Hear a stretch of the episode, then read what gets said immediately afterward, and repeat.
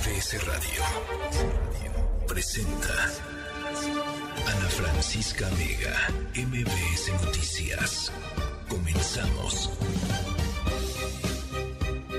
5 de la tarde en punto, ¿cómo están? Me da mucho gusto que me acompañen en este arranque de semana. Yo soy Ana Francisca Vega, lunes 20 de marzo de 2023. Mucha, mucha información esta tarde. Vamos a estar tocando el caso de la muerte todavía sin explicar de Ana Fernanda Basaldúa Ruiz, una miembro del ejército de los Estados Unidos allá en Fort Hood, Texas, eh, originaria de Michoacán. Los familiares de Ana Fernanda están buscando justicia. Es un caso eh, que se da en un cuartel en Fort Hood en el que los últimos años se han enfrentado una serie de escándalos de homicidios, de suicidios y de agresiones sexuales entre la tropa. Ana Fernanda había dicho a su familia que estaba siendo acosada por un, em, eh, por un miembro del ejército de mayor jerarquía.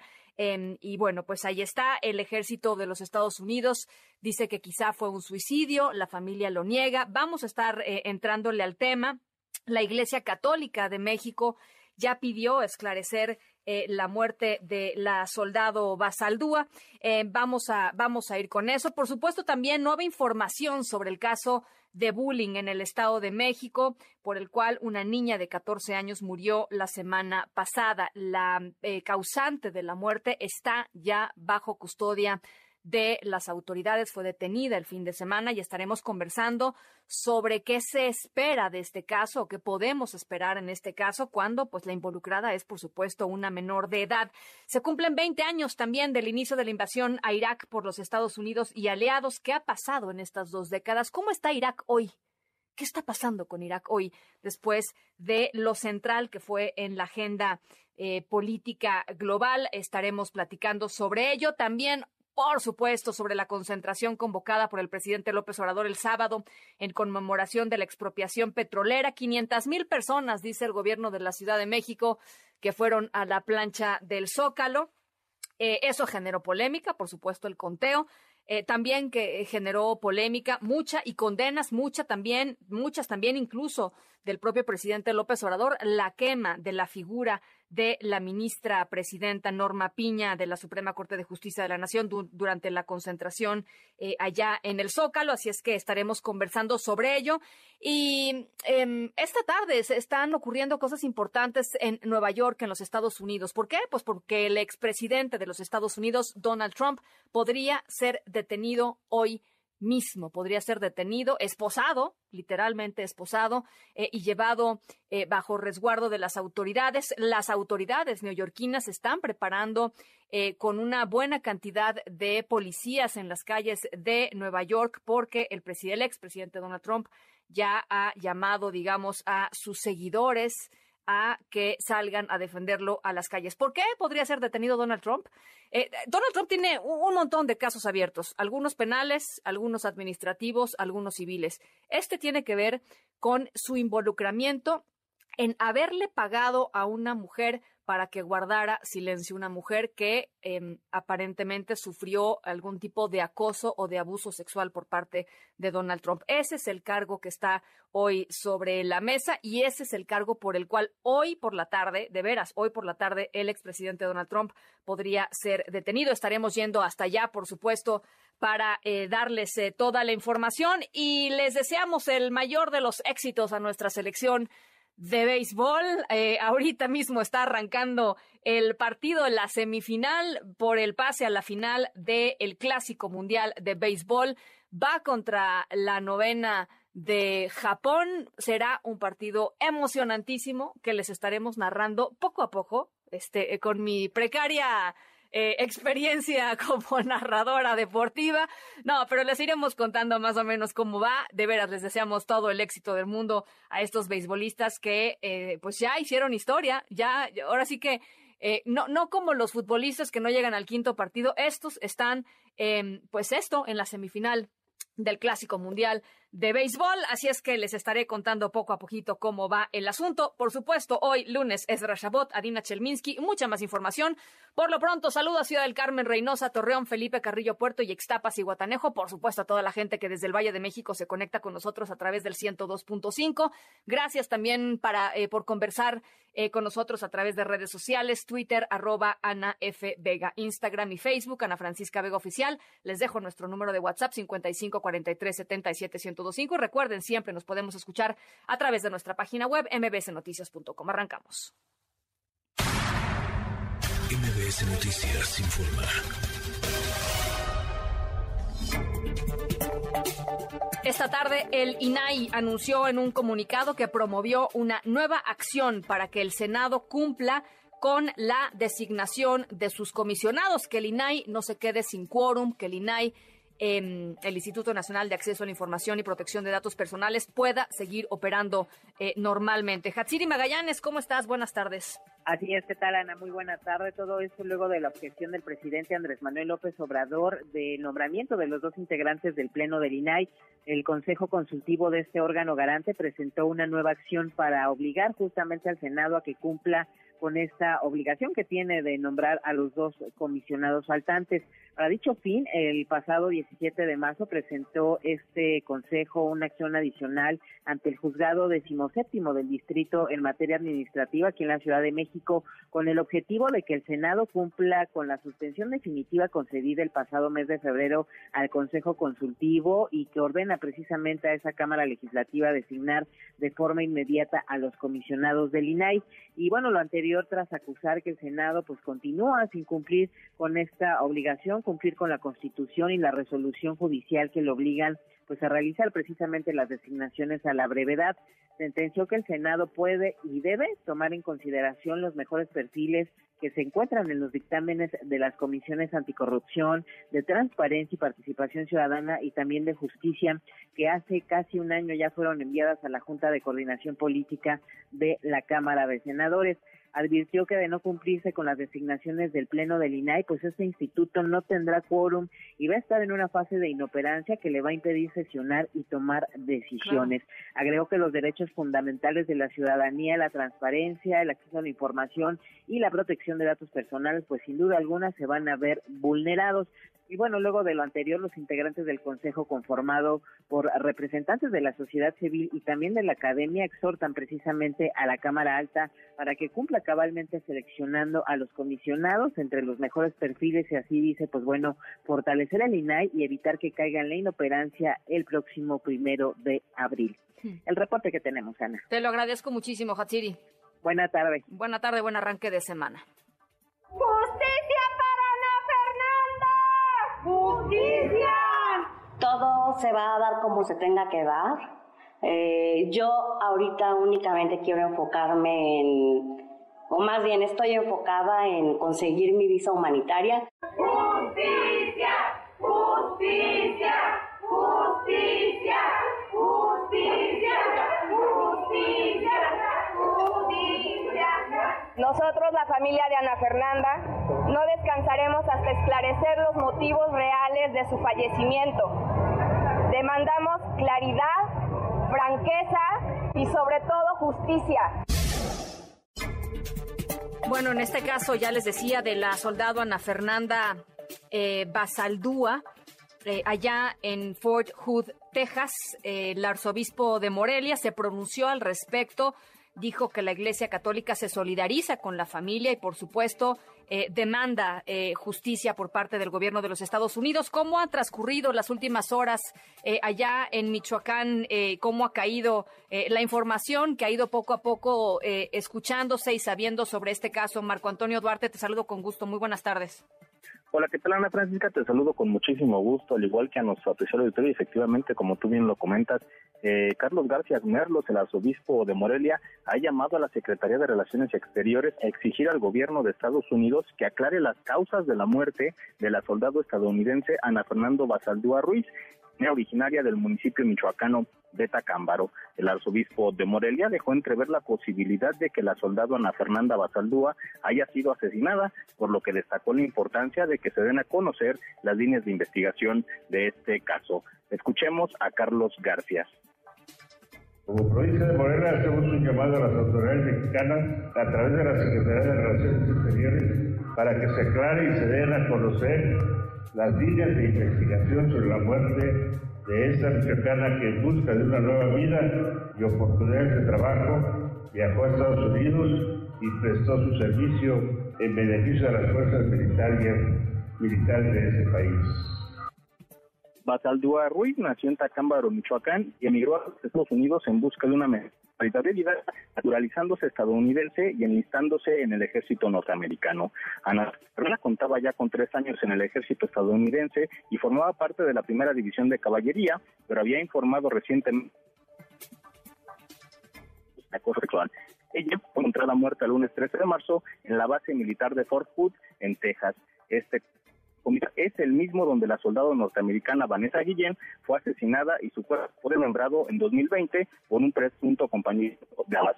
Te informó Ana Francisca se nos está cortando la comunicación con Marco Antonio Darte, pero ya tengo en la línea eh, a Marina Zarco Hernández, la tía de eh, Ana Fernanda Basaldúa Ruiz. Eh, y yo le agradezco mucho, Marina, que converse esta tarde con nosotros. ¿Cómo está? Buenas tardes, Ana Francisca. Un saludo para ti y para toda tu audiencia. Muchas gracias, eh, Marina. Quisiera preguntarte en primer lugar cómo va el tema de la visa humanitaria para, para la mamá de, Ana Fernanda. Pues está ya en la última etapa.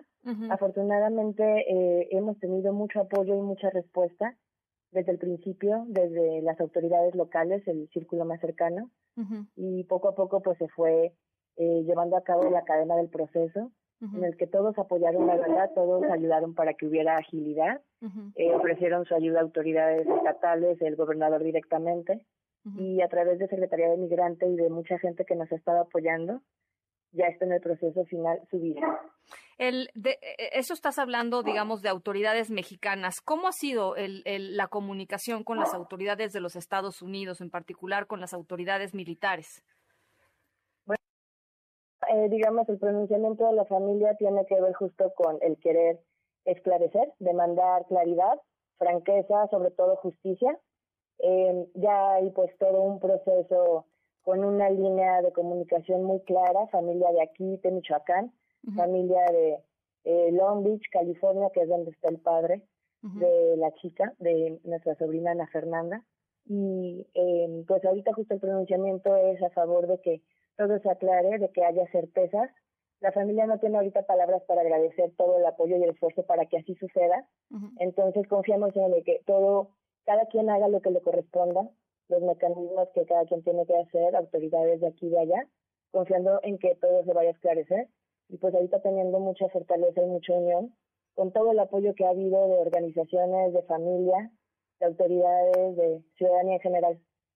Ahora, hay un, hay un tema que estuvo sobre, o sea, puso sobre la mesa desde el momento en el que nos enteramos de, de, de Ana Fernanda, de la muerte de Ana Fernanda, que tiene que ver con los antecedentes que se han dado en esa propia, en esa propia base militar, no nada más de eh, temas de eh, acoso y de abuso sexual, sino temas también que tienen que ver con, em, eh, pues con, eh, digamos, con, cosas que quedan completamente fuera del actuar y de la legislación y de lo, y de lo que está dentro de cada de, lo del legal. Entonces, eh, la pregunta, Marina, tiene que ver con, con eso, con que Ana Fernanda se había quejado de haber estado siendo víctima de ciertos acosos. Es algo que no se puede evitar mencionar, ¿no? Totalmente, claro. Y para ello, desde el principio la familia recibió muchísimo apoyo y asesoría legal. Entonces ya todas esas negociaciones, todos esos diálogos se están llevando donde se tengan que llevar. Ya está un bufete eh, respaldando a la familia y ayudándoles en su toma de decisiones. Están los diferentes organismos eh, de Estados Unidos que les corresponde la investigación llevándola a cabo. Entonces estamos ahorita justamente en esta postura de querer mantener el nombre de Ana Fernanda Basaldúa Ruiz presente y dejar que todo transcurra su curso de la mejor manera para que haya respuestas pronto, para que se aclare y por parte de la familia eh, pedirles a todos que lo tengan presente en redes. mandar, por supuesto, eh, nuestra empatía también a la familia de Vanessa Guillén. Estamos, obviamente, pues, eh, retornando con muchas cosas. Sí, la otra soldado, digamos, que fue reportada como desaparecida y que después fue encontrada muerta, asesinada, ¿no? En el 2020. Así es, nos consolidamos pues en el dolor y la pérdida también de, de ellos y eh, estamos pues también justamente en comunicación para que eh, ninguna familia vuelva a pasar nunca por esta situación. De acuerdo. Sobre, sobre el hecho de que había por ahí ciertas voces diciendo en realidad Ana Fernanda no fue, eh, digamos, no fue víctima de acoso, sino que se trató de un suicidio. ¿Qué, qué dicen, Marina? Pues en realidad ahorita eh, sí estamos queriendo poner el foco donde debería ir. Estamos justamente eh, pues dándonos cuenta que eh, nuestra opinión ahorita pues no es más que opinión y que luego parte también de este lugar de dolor. Entonces, eh, lo que podríamos decir ahorita como familia no deja de ser pues una opinión. Entonces estamos a la espera de que todo siga su curso y de que eh, haya claridad, franqueza y justicia al final de todo esto. De acuerdo. Bueno, Marina, pues yo te agradezco mucho que platiques con nosotros. Estaremos muy pendientes del momento en el que eh, la mamá de, Ana Fernanda pueda eh, viajar a los Estados Unidos para recoger el cuerpo de, su hija. ¿Estará regresando eh, el cuerpo de, Ana Fernanda a México? Tengo entendido que justo es una decisión que aún están por tomar. De acuerdo. Su madre aquí en Tacámbaro, su padre en Long Beach, California, y una vez que se unan, yo creo que ya será el momento en el que ellos decidirán y nos harán saber eh, si me permites, Ana Francisca, quisiera decir algunas palabritas justamente para terminar esta entrevista y agradecerle mucho. Adelante. Ana Fernanda era una guerrera maravillosa, amorosa, inteligente y llena de vida. Ana Fernanda nunca será olvidada. Ana Fernanda estará con nosotros siempre. Justicia para Ana Fernanda Basaldúa Ruiz. Muchísimas gracias, Marina. Eh, gracias por platicar con nosotros. Estaremos eh, eh, pues en esta conversación los próximos días. María Zarco Hernández, tía de Ana Fernanda Basaldúa Ruiz, Ruiz, perdón, soldado mexicana hallada muerta en la base de Fort Hood, allá en Texas. Las 5 de la tarde con 16 minutos. MBS Noticias informa. Bien, ya se los adelantaba al inicio de, este espacio la presunta agresora de la eh, adolescente Norma Lisbeth, esta estudiante de una secundaria allá en Totihuacán de 14 años, quien murió eh, apenas hace eh, siete días, el lunes pasado, después de haber sido golpeada en un caso de bullying, fue detenida eh, en, Teotihuacán, justamente de acuerdo con informes de este fin de semana de la Fiscalía del Estado. Fue vinculada a proceso por la presunta participación en el delito de homicidio calificado. ¿Cómo están las cosas allá en el Estado de México? Juan Gabriel González, te saludo con mucho gusto. ¿Qué tal, Ana Francisca Auditorio? Muy buenas tardes. Pues mientras este fin de semana fue detenida y vinculada a proceso la adolescente que golpeó a Norma Lisbeth, alumna de la Escuela Secundaria Oficial número 518 de Teotihuacán, la señora Francisca Pérez, mamá de la víctima, exigió justicia por la muerte de su, hija, quien el próximo 25 de abril cumpliría sus anhelados 15 años de edad. Identificada como a Sara N., la menor de edad que lastimó a Norma Lisbeth con una piedra hasta causarle traumatismo cráneoencefálico, lo cual derivó en la muerte de la alumna, será procesada bajo la Ley de Justicia para Adolescentes del Estado de México. Los hechos por los que se juzgará a esta persona ocurrieron el 21 de febrero pasado, cuando Norma Lisbeth fue agredida físicamente por la hoy detenida en un pleito derivado de bullying que sufría la oxista. El pasado 13 de marzo, la víctima, al encontrarse en su domicilio, perdió el conocimiento, por lo cual fue trasladada por sus familiares al Centro de Salud de Teotihuacán, al que arribó ya sin signos vitales.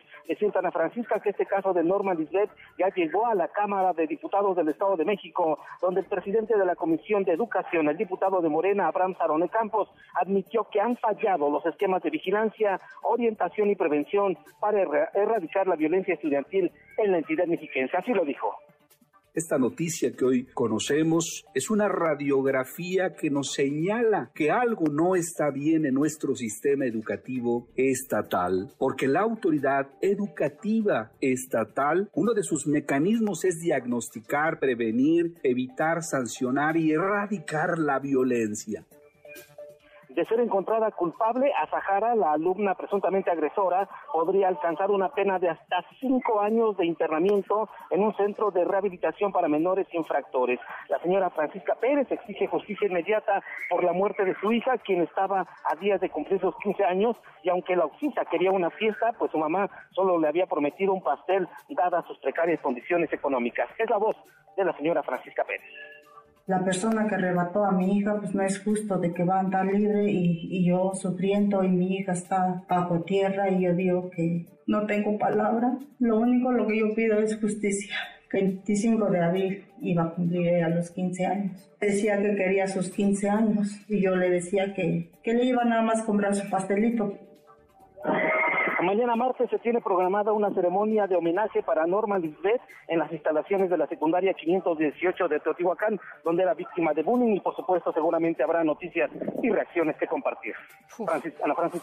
Eh, Juan Gabriel, nada más rápidamente preguntarte si tenemos conocimiento de que se haya trabajado ya con el grupo, con la, con los alumnos de esta, de esta secundaria en el sentido eh, digamos, emocional de lo que se, de lo que vivieron y de lo que vimos también nosotros, que es este, básicamente este apoyo eh, eh, y este asusamiento, digamos, de, de, cuando estaban golpeándose estas dos, estas dos jóvenes, estas dos chicas, este, que era verdaderamente perturbador lo que, lo que escuchamos y lo que vimos, Juan Gabriel. Eh, sí, efectivamente, lo que sabemos es que la Comisión de Derechos Humanos del Estado de México, así como la propia Secretaría de Educación del Estado y la Secretaría de Seguridad, lo harán a partir de esta semana, inclusive, incluyendo, pues que después del homenaje que se le rinda a Norma Lisbeth mañana haya una serie de pláticas, porque hay que recordar que estamos en Puente. Todo este caso lamentablemente salió a la luz entre martes, lunes, martes y miércoles de la semana pasada y dadas las circunstancias, las consecuencias, el tiempo que se tardó en localizar a la joven eh, señalada como la agresora, pues todavía están ah, dándose las condiciones entre autoridades para saber el momento exacto de la incursión para sensibilizar a los estudiantes. Sobre pues todo, hay un apartado importante, Ana Francisca, que dice de derechos humanos. Habrá una plática muy especial para los alumnos que estuvieron grabando. Claro. Porque prácticamente por ellos, pues en lugar de estar grabando, bien pudieron defenderla. Claro, bueno, intervenir, parar eso, en fin, este, había, había una cantidad importante de acciones que se pudieron haber hecho y que, y que no hicieron. Eh, eso es justamente a lo que me refería. Ya estaremos eh, conversando sobre ello entonces en la semana. Gracias, Juan Gabriel pendientes, Ana Francisca. Buenas tardes. Gracias, muy buenas tardes. Y el sábado se llevó a cabo esta concentración masiva en el Zócalo Capitalino. El presidente López Obrador eh, encabezándola, por supuesto, el 85 aniversario de la expropiación petrolera. Em, dice el gobierno de la Ciudad de México que fueron más de 500 mil personas las que fueron. Em, y contrasta, pues sí, con las cifras que normalmente dan cuando no es eh, el oficialismo quien se reúne, sino la oposición, ¿no? Eh, pero bueno, pues es lo que dicen. Eh, y está bien, adelante. ya hay, por supuesto, muchas mediciones de si sí o si no son los 500 mil. En fin, el presidente López Obrador dijo que no hubo acarreo durante la manifestación. Dijo que no hubo asistentes obligados a acudir, como sí sucedió, dice el presidente, en las que se realizaron en defensa del INE también aquí en, la Ciudad de México, y no nada más en la Ciudad de México, sino en un montón de ciudades en el país y en el extranjero. De hecho, vamos a escuchar lo que dijo el presidente López Obrador esta mañana.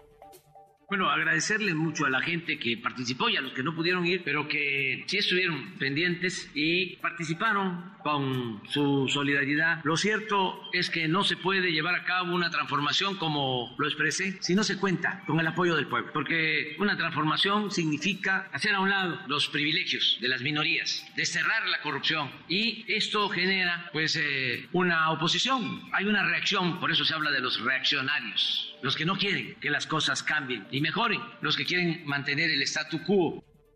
Bueno, y una buena noticia en todo esto es en la mañana se le cuestionó desde Chiapas, se le cuestionó al presidente López Obrador sobre eh, la quema de la eh, efigie de la eh, ministra presidenta Norma Piña. Ayer, el, el, sábado, perdón, una serie de personas decidieron quemar eh, la imagen de, la, ministra presidenta y eh, el presidente López Obrador condenó, eh, condenó esto, también lo hizo la jefa de gobierno, en fin, em, parece pues una condena generalizada, aunque en redes sociales, pues ya saben, las redes sociales es como el barrio, ¿no? Todo puede pasar pero en lo que es firme está la declaración del presidente López Obrador y está la declaración de la mayor parte de los eh, eh, líderes, digamos, eh, ideológicos de Morena, lo cual es una buena noticia. Y también sale hace un segundito un comunicado del Poder Judicial de la Federación.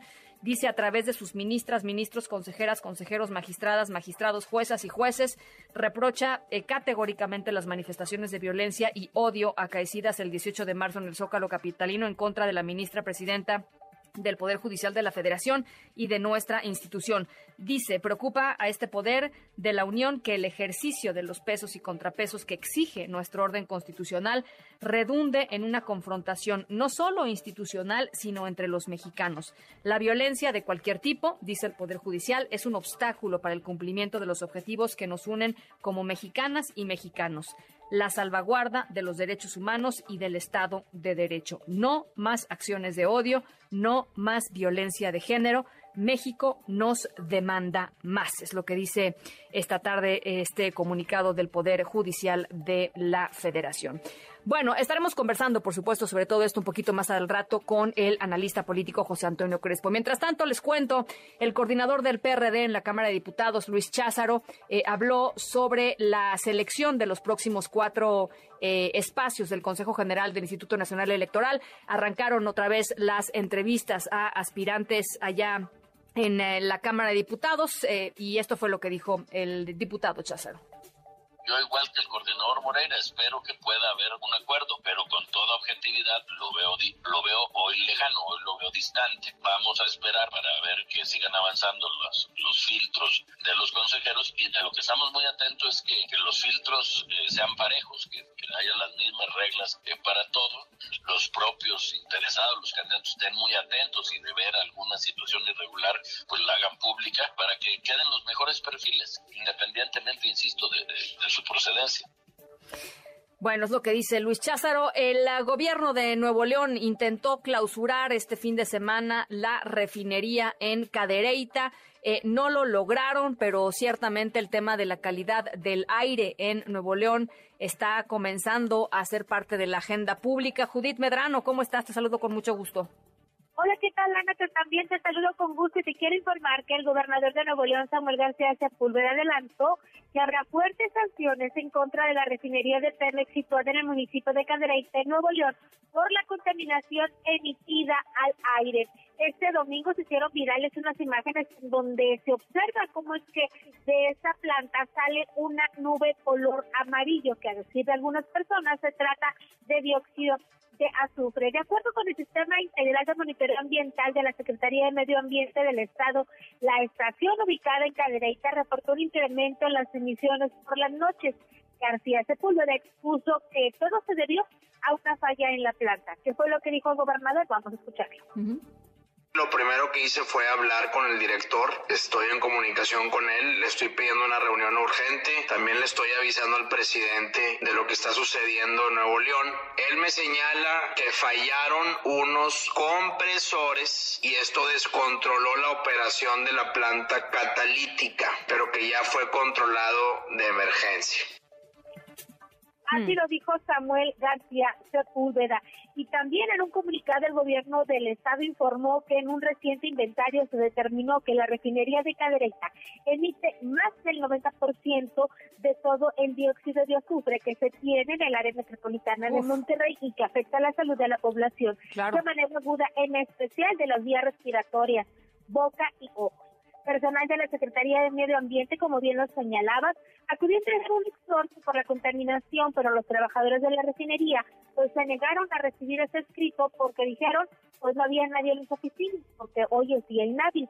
Pero también en un comunicado Pemex dio a conocer que lo ocurrido pues no representa riesgos a la población y que se realizó sí un paro seguro no se especificó para qué en una de las plantas de manera preventiva, tampoco se explicó cuál era el fin, lo cual generó, pues, o se realizó durante siete minutos.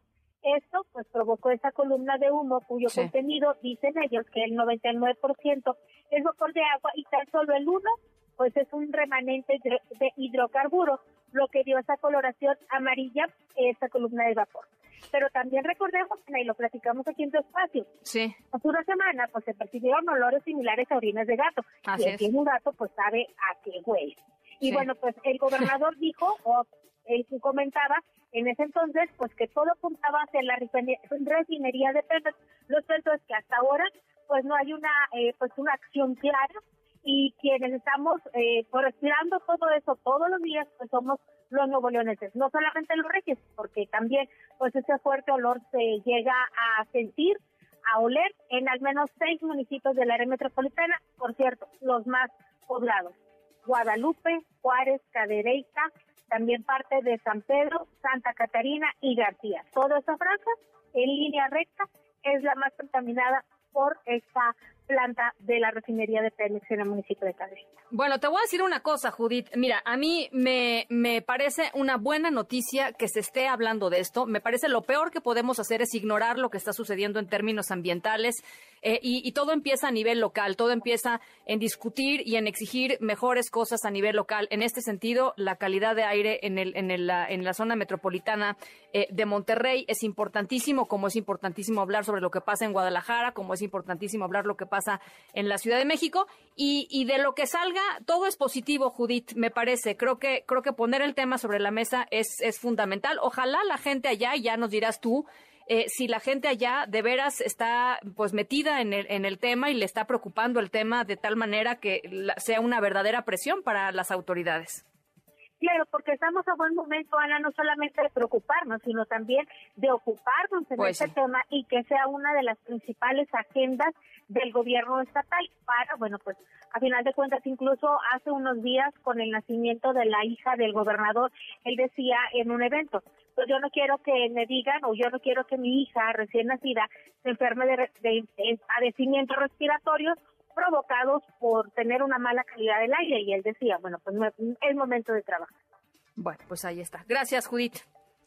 Ana, te mando un abrazo. Igualmente un abrazo de vuelta hasta, eh, hasta Monterrey. En el partido México-Japón por la semifinal de eh, el Mundial de Béisbol va 0 a 0, primera en segunda baja, en la segunda baja. Eh, y vamos a escuchar, ¿les parece? Eh, eh, vamos a escuchar el himno mexicano desde las gradas. Eh, vamos a escuchar cómo sonó hace ratito.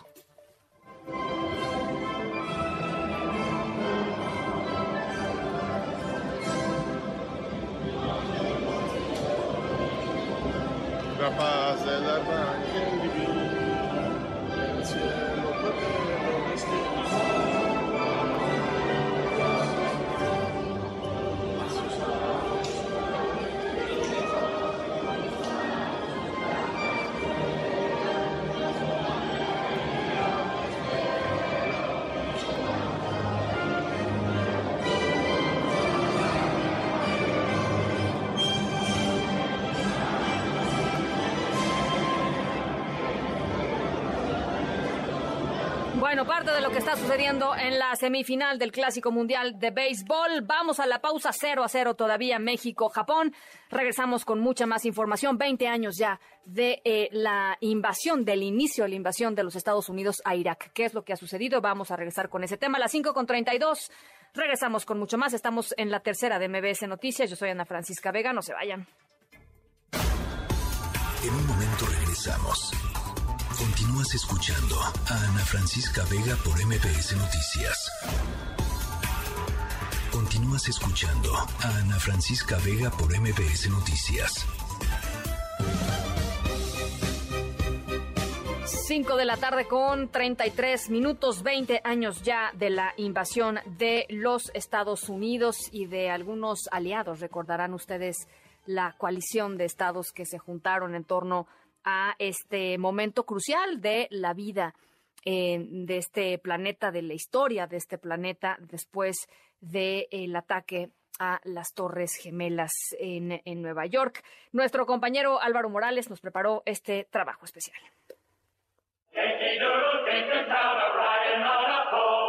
Los atentados terroristas del 11 de septiembre de 2001 a puntos estratégicos de Estados Unidos cambiaron la estrategia de seguridad del país y del mundo, y fueron un pretexto perfecto para la invasión a Irak. Guerra que inició hace 20 años y violentó los derechos humanos de un pueblo y el derecho internacional. hemos visto uno de los impactos que nos llega, eh, insistimos, desde la televisión americana. Ese es el momento en que impactaba el segundo avión, porque como pueden ver en primer término, la primera torre ya estaba arriba. George W. Bush olvidó rápido sus promesas de campaña en políticas domésticas como presidente número 43 y anunció la guerra contra el terrorismo con la mira puesta en Medio Oriente. Irak, bajo el mando de Saddam Hussein por dos décadas, fue el objetivo al que acusó de poseer y fabricar armas de destrucción masiva que lo hacían una amenaza nuclear. En este momento, las fuerzas estadounidenses y de la coalición se encuentran en las primeras etapas de las operaciones militares para desarmar a Irak, liberar a su pueblo y defender al mundo de un grave peligro.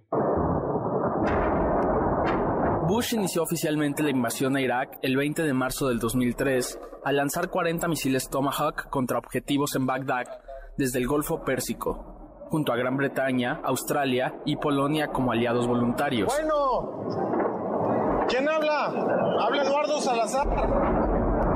Carlos, ¿ya empezó?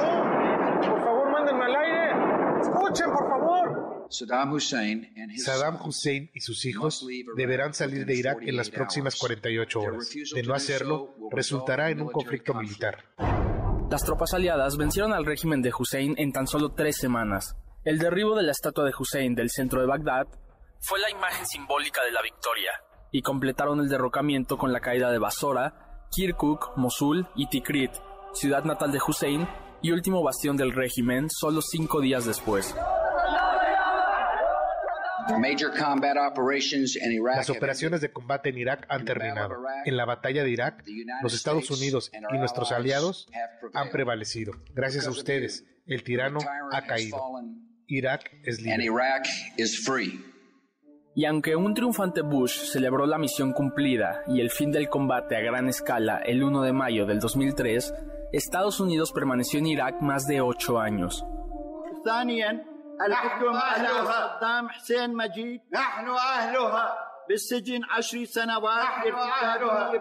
Reportes independientes confirmaron las críticas de expertos y la opinión pública. Las armas nucleares de Hussein jamás existieron. Los investigadores concluyeron que Irak terminó su programa de desarrollo de armas en 1991. El gobierno de Estados Unidos no solo no tuvo pruebas concretas de la existencia de estas armas, sino que mintió y falsificó evidencia ante instancias internacionales como las Naciones Unidas. Bush ha reconocido que habría ido tras Hussein incluso de haber tenido certeza de que no había armas nucleares.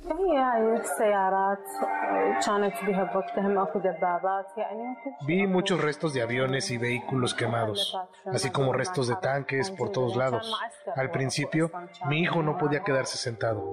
Luego dejó de caminar y dormía todo el día. La situación no mejoró. En diciembre de 2008, Estados Unidos e Irak firmaron un acuerdo para el retiro de tropas que concluyó el 16 de diciembre de 2011. Más de ocho años de ocupación injustificada. La aplicación de la doctrina shock y pavor, centrada en el uso de poder de fuego superior para intimidar y debilitar al enemigo, destacó en Irak. Harlam Ullman, su creador, señaló que Estados Unidos aplicó esta estrategia militar de forma brutal para aterrorizar por completo al país.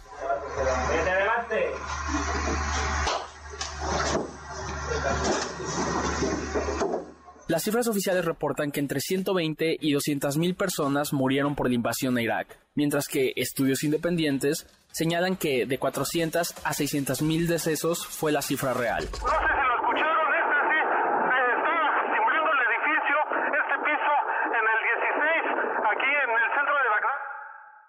A 20 años, Irak sigue sin estabilidad. No solo cayó Hussein, sino también el acceso a servicios básicos como el agua potable y la atención médica, y vive asolado por el Estado Islámico, atrapado en la guerra contra el terrorismo que fraguó Estados Unidos. Para MBS Noticias, Álvaro Morales.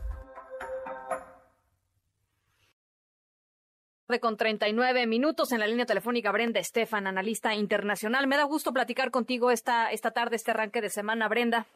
Muy buenas tardes, Ana Francisca. Un gusto estar en tu programa. A ver, yo, yo te quisiera preguntar, y es lo que planteaba al inicio de, de, de este espacio, ¿qué cambió con la guerra en Irak y qué cambió en Irak con la guerra, Brenda? Veinte años ya, es increíble. pues en realidad más que mejorar las cosas, empeoraron como suele suceder con las intervenciones militares. Eh, a pesar de que el discurso eh, desde la Casa Blanca en su momento no solamente era la lucha contra el terrorismo, sino también fortalecer la democracia iraquí.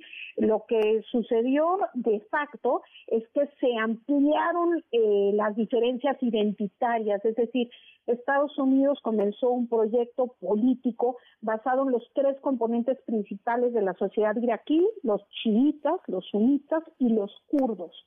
Y entonces se cristalizó la división comunitaria y en 2006, unos años después, ya se disparaba el número de violencia entre comunidades.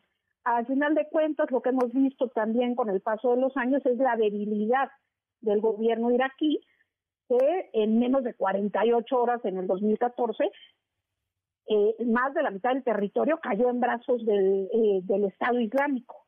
Y entonces quedó de manifiesto pues la debilidad del ejército iraquí, del Estado iraquí, y bueno, después de la derrota del Estado Islámico, el país se ha hundido en una larga crisis política. Recientemente nombraron a un primer ministro, Mohamed Shah al pero eso eh, no, digamos, no ha evitado eh, que hayan crecientes número de, números de grupos paramilitares, de milicias, que eh, desestabilizan el país y ponen, eh, digamos, en en evidencia pues todo el impacto negativo que tuvo esta guerra en Irak, que además a partir de ella se formaron muchos de los eh, elementos militares de grupos terroristas que hoy operan en la región, Ana Francisca.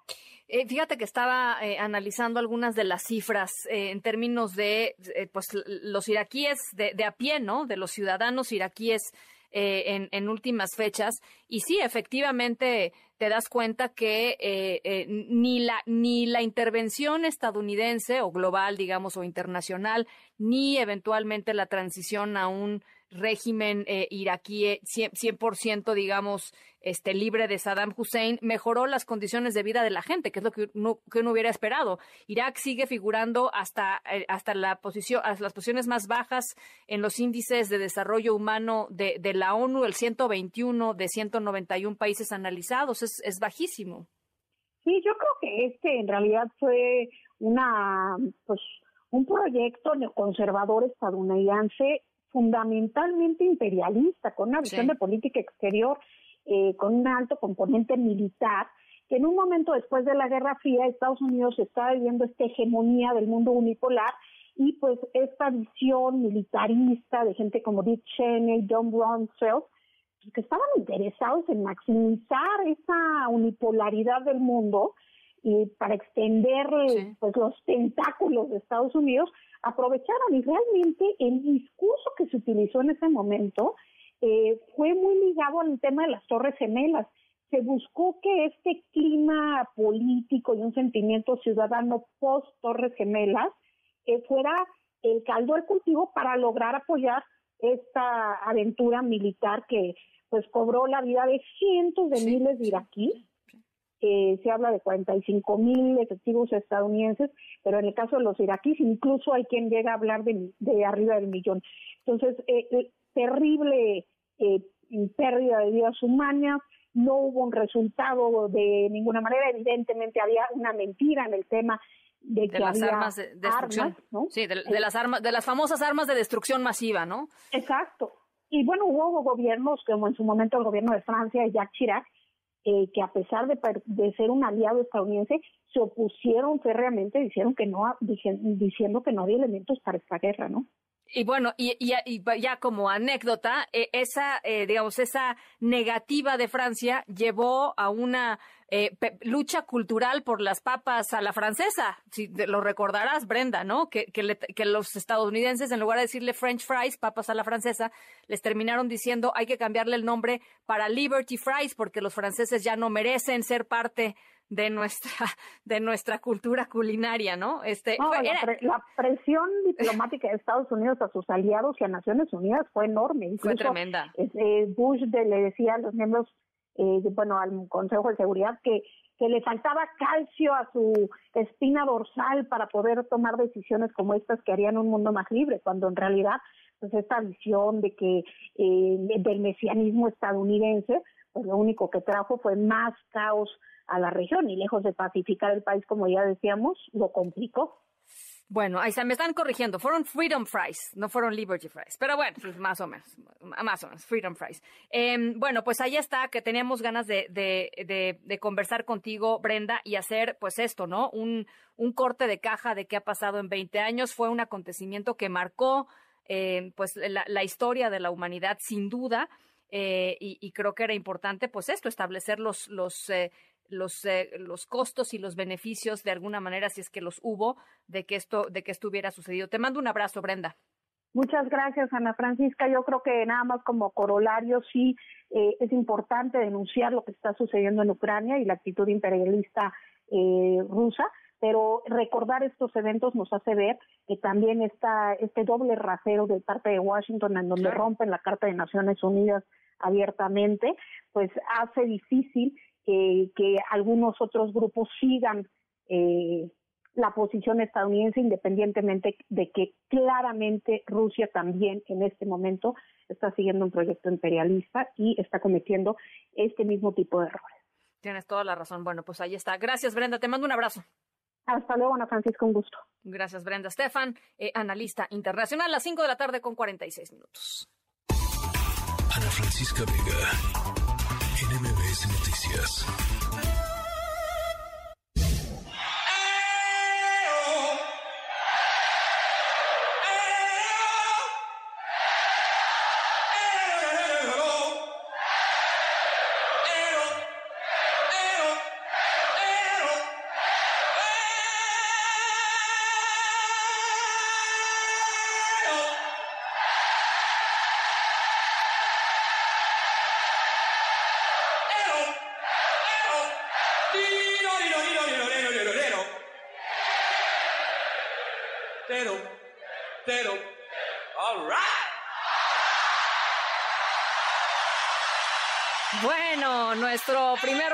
Sonoro, nuestra primera historia sonora de la semana. Les vamos a platicar sobre conciertos. Los conciertos son eventos pues emocionantísimos, muchos de ellos, ¿no?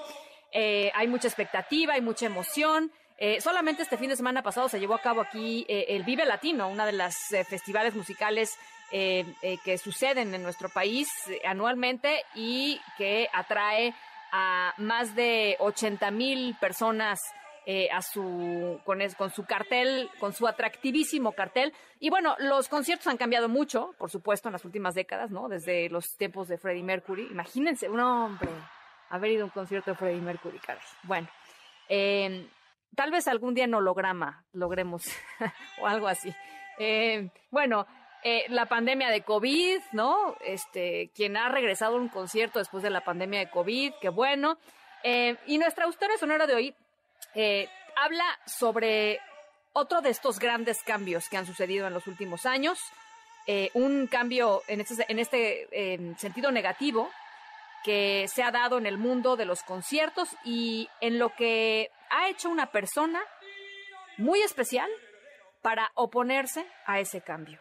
En nuestra historia sonora trata de eso, de eh, la voluntad de una persona, una gran celebridad, de hecho, un gran músico, para oponerse a algo que ha estado pasando últimamente en los conciertos y que seguramente les ha pasado a ustedes y me ha pasado a mí.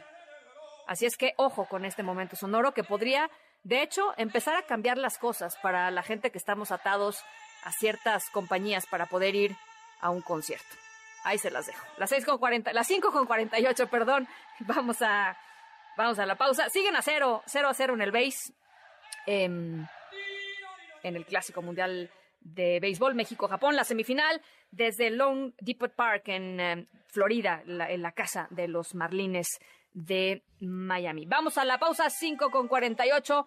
Regresamos con muchísimo más. Estamos en la tercera de MBS Noticias. Yo soy Ana Francisca Vega. No se vayan. Volvemos.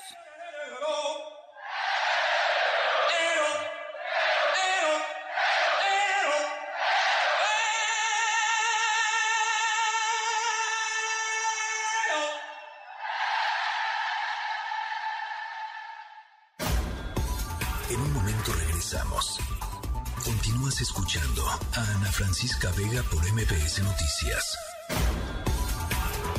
Continúas escuchando a Ana Francisca Vega por MBS Noticias. Línea directa con Ezra Shabot que no debe de llevarse a cabo este tipo de actos, no es eh, lo mejor. Creo que hay formas de protestar sin llegar a esos extremos. Eso es lo que yo opino. Condeno esos actos. No hace falta. Tenemos que vernos como adversarios, no como enemigos. Y además, eh, nosotros no somos iguales a los conservadores. Ellos nos ven como enemigos a destruir. Mi querido Estra Shabot, ¿cómo estás? Buen arranque de semana. Hola, ¿qué Ana Francisca? Buenas tardes, buenas tardes a todo auditorio. Pues no, parecería ser que el presidente de la República, pues ahora sí que tiene una visión diferente de la que tenemos muchos con respecto a lo que sucedió ahí el sábado. Y no es la mejor forma, no, no es que sea la mejor forma, no es una forma de protestar, no es una forma de eh, expresarse es una consecuencia de algo, es una consecuencia del discurso desde el poder. Se trata de una expresión no espontánea de un grupo minoritario, sí un grupo minoritario probablemente, pero es finalmente una señal.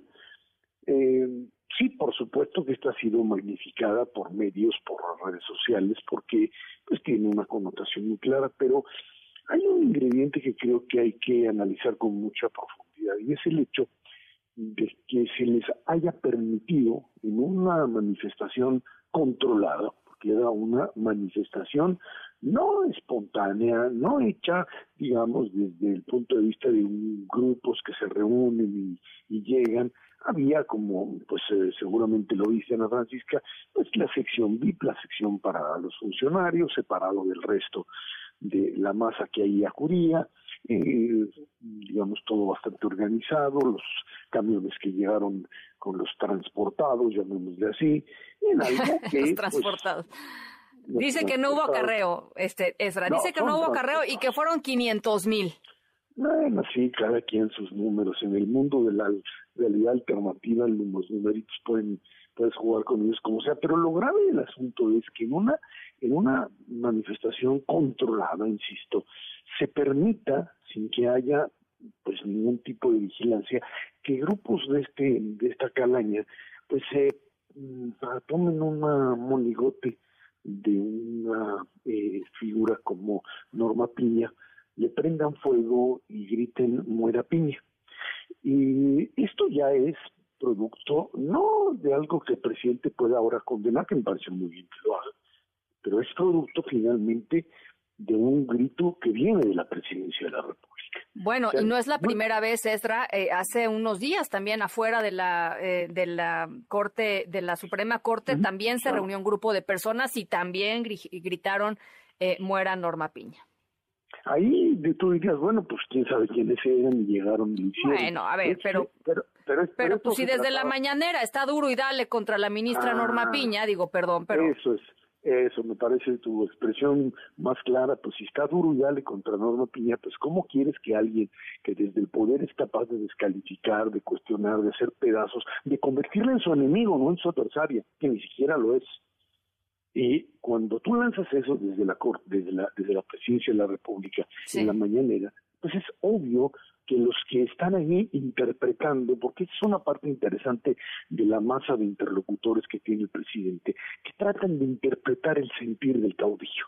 Esa es una idea muy clara que sucede en este tipo de diálogos sin intermediarios. O sea, esta idea de el presidente habla, no hay nadie en medio, no hay secretario de Estado, no hay nada, hay una masa que recibe directamente el mensaje y a partir de ello hay quien lo interprete, hay quien no le hace caso, hay quien dice que no dijo eso, hay quien inventa otro, otra realidad alternativa y hay finalmente quien escucha lo que cree que el presidente quiere que se haga y es finalmente acabar con los enemigos, con aquellos que él ha definido como enemigos. Bueno, y, pero te voy a decir una, pero te voy a decir una cosa, Ezra. Eh, para mí el papel de un eh, de, quien encabece el poder ejecutivo en este país, mujer, hombre, quien sea, eh, tendría que ser eh, eh, de eh, completamente, o sea, digamos, tendría que ser tan claro que no pudiera ser interpretado de ninguna manera. La violencia en cualquiera de las expresiones tendría que ser reprobada por el presidente de la República.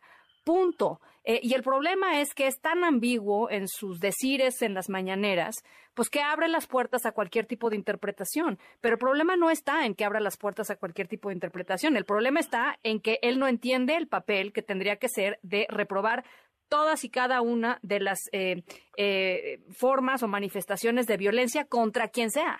Sin, sin, sin ponerle un pero, sin ponerle pero bueno, sin ponerle pero antes, sin ponerle nada. Es que eh, yo diferiría contigo en esto. No hay ambigüedad en lo que dijo con respecto a Norma Piña. Pero con frente a Norma Piña no hubo ningún tipo de ambigüedad. No dijo, la señora está en la corte y tiene una visión diferente a la nuestra, pero nosotros pues seguiremos caminando. La descalificó abiertamente, la convirtió en un enemigo del régimen. Y al convertirla en un enemigo del régimen, la gente que lo escucha y la ve y la identifica como enemigo del régimen actúa de esa pues manera. Ahí está. Primero, Pues primero, la, primero, primero, primero grita muera, luego queman el, el monigote que hicieron y después van a ir a quemar la corte y luego la van a quemar a ella. Así funcionan este tipo de mentalidades. Y si uno cree que se quedan ahí porque es nada más una expresión ahí de vándalos, no, no lo es. Es producto de la interpretación de eso. Es precisamente lo que sucede en la relación caudillo-pueblo cuando no hay instituciones intermedias que frenen, que diluyan o que de alguna manera aminoren a veces los excesos de los hombres del poder. Y creo que de alguna manera eso es lo que estuvimos viviendo. Y ese es el, digamos, el, lo que simbra en este momento a la propia sociedad mexicana, porque ya son indicadores claros de cómo finalmente un presidente decidió gobernar no para todos, sino para los suyos.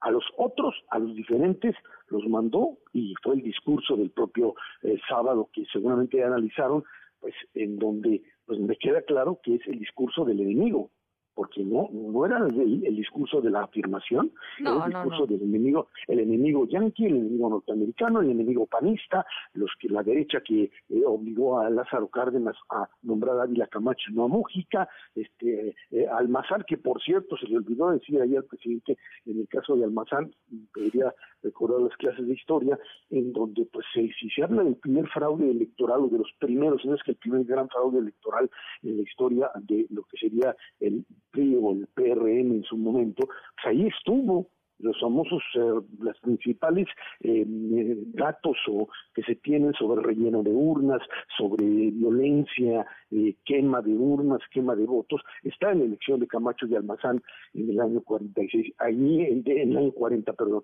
allí es precisamente donde esta reconstrucción, este, este, este gran mito reconstructor de la Revolución Mexicana como elemento democrático, una, una democracia que el presidente sigue hablando de ella, en donde la alternancia no está presente, Ana Francisca. La alternancia lo dijo, no les vamos a regresar, no, los oligarcas no van a regresar. No van a Los volver. oligarcas en el PAN, no van a volver, no van a volver. O sea, aunque ganen la elección, no van a volver. Eso me recuerda a, a- a los periodistas incluso de los años 80 y 90 cuando ante la posibilidad de que el PAN ganara la elección en Chihuahua o en San Luis Potosí, decían, no, es que, perdón, sí, democracia, democracia, pero entregarles una gubernatura, eso no lo podemos hacer, porque la democracia es elegir entre los nuestros, entre los legítimos y no los ilegítimos. Mal, bastante mal y bastante peligroso para el país. Bueno, pues die- 18 meses, eh, eh, Ezra, también se cumplen 18 meses para eh, que, deje, digamos, eh, eh, la titularidad del Poder Ejecutivo. Pueden pasar muchísimas cosas en estos 18 meses. Me parece que él marca el tono eh, de- con lo que sucedió eh, el sábado. Eh, y, y bueno, pues ya estaremos conversando más adelante. Te mando un abrazo, Ezra. Gracias, muchas gracias, buenas tardes a todos. Las 5 de la tarde con 59 minutos. Vamos a la pausa, regresamos con más. Eh, a pesar de las alertas de viaje del gobierno de los Estados Unidos, eh, los Spring Breakers llenan las playas del Caribe mexicano. Regresaremos con eso y con lo que está sucediendo esta tarde allá en Nueva York eh, con respecto a la posibilidad de que el expresidente Donald Trump sea arrestado esta, esta misma tarde. Las 5 con 59, casi las 6. Estamos en MBS Noticias. Yo soy Ana Francisca Vega. No se vayan. Volvemos. La tercera de MBS Noticias. En MBS, noticias que ponen de buenas. En este fin de semana largo que comprende del 17 al 20 de marzo, la Corporación Ángeles Verdes de la Secretaría de Turismo proporcionará alrededor de 1.800 servicios para más de 6.000 turistas, con el despliegue de 214.000 unidades y 724 elementos cubriendo un total de 37.378 kilómetros en 199 rutas carreteras. En el marco del Día Mundial de la Salud Bucodental, que se conmemora cada 20 de marzo, el Seguro Social señaló que brinda a sus derechohabientes acciones preventivas y de atención en materia de salud bucodental, que incluye tratamientos como detección de placa dentobacteriana, aplicación tópica del fluoruro, enseñanza de la técnica del cepillado dental y del uso de hilo dental, que son útiles para evitar enfermedades. Al hacer entrega de 70 motocicletas a empleados postales en el aeropuerto Felipe Ángeles, el secretario de Comunicaciones Jorge Nuño señaló que con este tipo de inversiones se incrementan los activos que permiten mejorar y agilizar la entrega de la correspondencia y paquetería, con un uso eficiente de los recursos para fortalecer y ofrecer un servicio postal de la más alta calidad mundial. Con información de Lourdes González, Alex de la Rosa. En MBS, noticias que ponen de buenas. En un momento regresamos. Continúas escuchando a Ana Francisca Vega por MBS Noticias. Ya estamos de regreso. Ana Francisca Vega en MBS Noticias.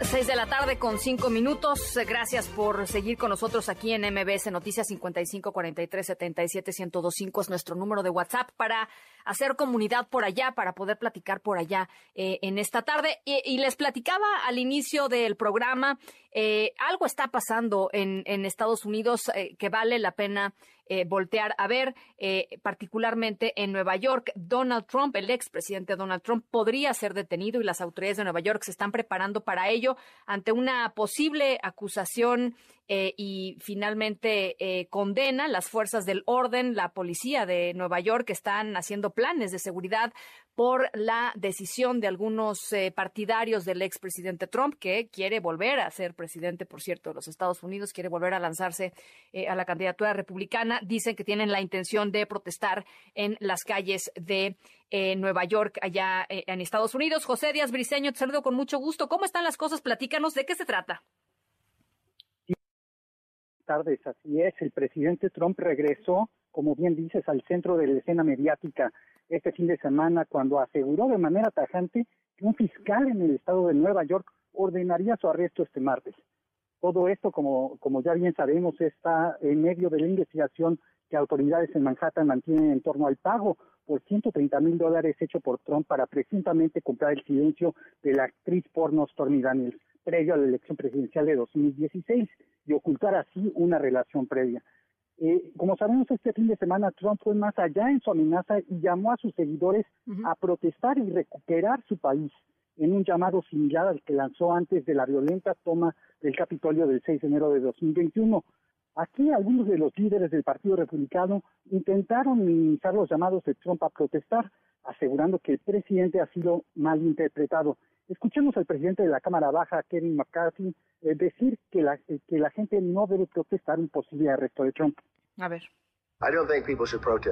No creo que la gente deba protestar por esto, y creo que el presidente Trump, si uno habla con él, tampoco cree eso. Lo que quiero decir es que uno puede malinterpretar lo que él dice. Cuando el presidente Trump llama a protestar, probablemente está haciendo lo que yo también digo en mi tweet, está llamando a la gente a educarse sobre lo que está pasando en el país. Lo que es cierto, Ana Francisca, es que afuera de la Torre Trump en Nueva York ya hay algunas personas protestando y algunas concentraciones también afuera de la corte local en Manhattan. De ocurrir eh, este arresto sería el primero en la historia de un expresidente de Estados Unidos, aunque la Fiscalía en Nueva York ha guardado extrema secrecía, expertos legales aseguran que hay señales indirectas del anuncio inminente de cargos criminales contra Trump. Entre estas señales están la invitación misma que se le hizo a Trump a testificar, la larga lista de testigos del entorno de Trump que ya han presentado testimonio incluso hoy mismo ante el gran jurado y los preparativos que, como bien describías, hay alrededor de la corte local en Manhattan para manejar un posible arresto, incluidas barreras de metal para controlar multitudes. Es importante decir que si bien Trump podría ser presentado ante la Corte y procesado, los expertos legales consideran que enfrentaría el proceso en libertad y no tras las rejas, dado que los cargos que se especulan le serán presentados no son crímenes violentos. Ese es el reporte, Ana Francisca.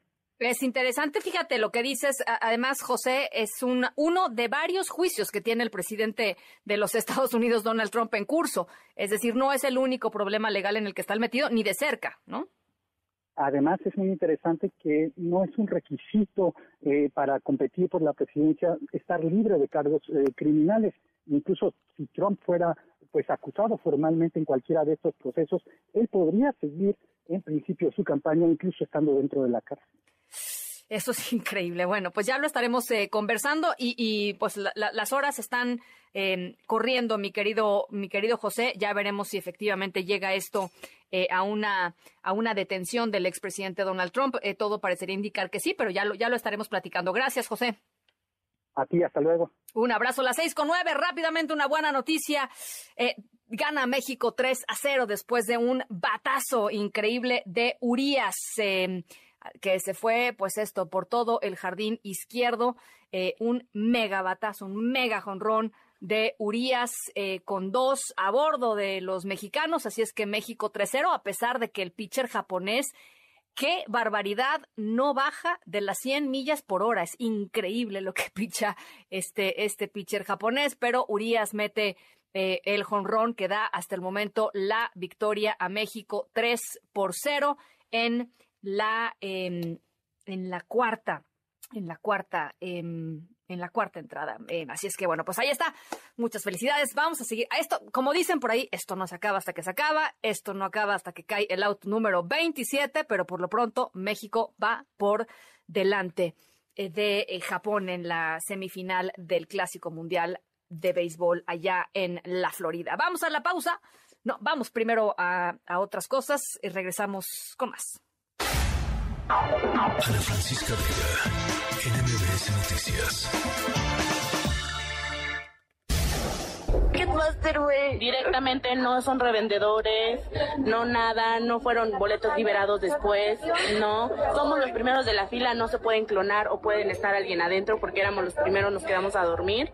Entonces es injusto y no nos dan una solución, solo dicen que mandemos un mensaje a Ticketmaster. Ticketmaster ni siquiera está saturado, no abre la página. No hacen nada, nada. Hay más de 50 personas, no les miento, con el boleto clonado. Me rompieron el boleto, la parte que escanean eh, me dijeron, no, tú no pasas. Y me sacaron de la fila, me dijeron, vete aquí ya. ¿Qué hacer, güey? Directamente no son revendedores. No, la pura desgracia, la pura desgracia en nuestra historia sonora de hoy. ¿Se acuerdan ese momento horrible de cuando vino Bad Bunny hace no mucho? Eh, y los aficionados, muchos aficionados mexicanos se quedaron pues con las ganas de verlo porque eh, Ticketmaster simple y sencillamente eh, pues eh, eh, emitió más boletos, permitió el clon, o sea, permitió que se clona, no sabemos, porque Ticketmaster nunca dio la cara, el caso es que los pobres aficionados de Bad Bunny se quedaron sin verlo, Ticketmaster, la boletera más importante del mundo, frecuentemente con acceso único y exclusivo a los eventos más importantes, no solo musicales, sino también artísticos, deportivos, etcétera, etcétera, etcétera. Bueno, nuestra historia sonora de hoy tiene que ver con esto, con venta de boletos y los problemas que ha traído consigo la venta de boletos, que además están carísimos. o sea, encima de todo, sí anda teniendo uno que ahorrar varios, varios tiempo para poder comprar su boleto. Y si invita a alguien, imagino tres o cuatro boletos de la familia, no, pues olvídate, ¿no? Bueno, em, y sobre, pero lo más interesante es que la historia sonora de hoy tiene que ver con la venta de boletos, con los problemas que hemos este, presenciado todos y vivido todos, y con una posible solución que nos dio uno de una de las grandes celebridades eh, músicos de nuestros días. Así es que al ratito les voy platicando de qué se trata. A las seis con doce vamos a la pausa. Regresamos con mucho más, con toda la información y el resumen de lo más importante esta tarde. Estamos en MBS Noticias. Yo soy Ana Francisca Vega. No se vayan. Regresamos. Ni siquiera está saturado, no abre la página. No hacen nada, nada. Hay más de 50 personas. En un momento regresamos. Continúas escuchando a Ana Francisca Vega por MBS Noticias.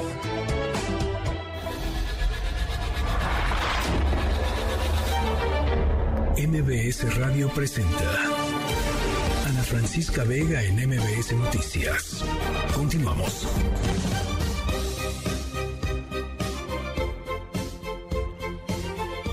6 de la tarde con 16 minutos. Gracias por acompañarnos en este arranque de semana, lunes 20 de marzo de 2023. Les recuerdo nuestro número de WhatsApp 55 43 77 1025. Un saludo muy especial a toda la gente que desde Durango se eh, conecta con nosotros a través del 98.9 de FM desde las 6 de la tarde. Gracias por escucharnos. Mucha información y mucho análisis. En la siguiente hora estaremos conversando con el analista José Antonio Crespo sobre lo que vimos eh, y, escuchamos en la concentración del sábado por la conmemoración del 85 aniversario de la expropiación petrolera y además Arina Chelminsky cómo carajos ponerle un límite a nuestros un límite financiero, eh, un límite, ojo, un límite financiero a nuestros hijos o hijas.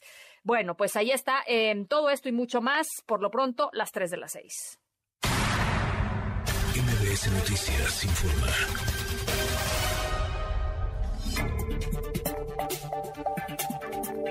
Adrián Jiménez, ¿cómo estás? Muy buenas tardes, tienes información.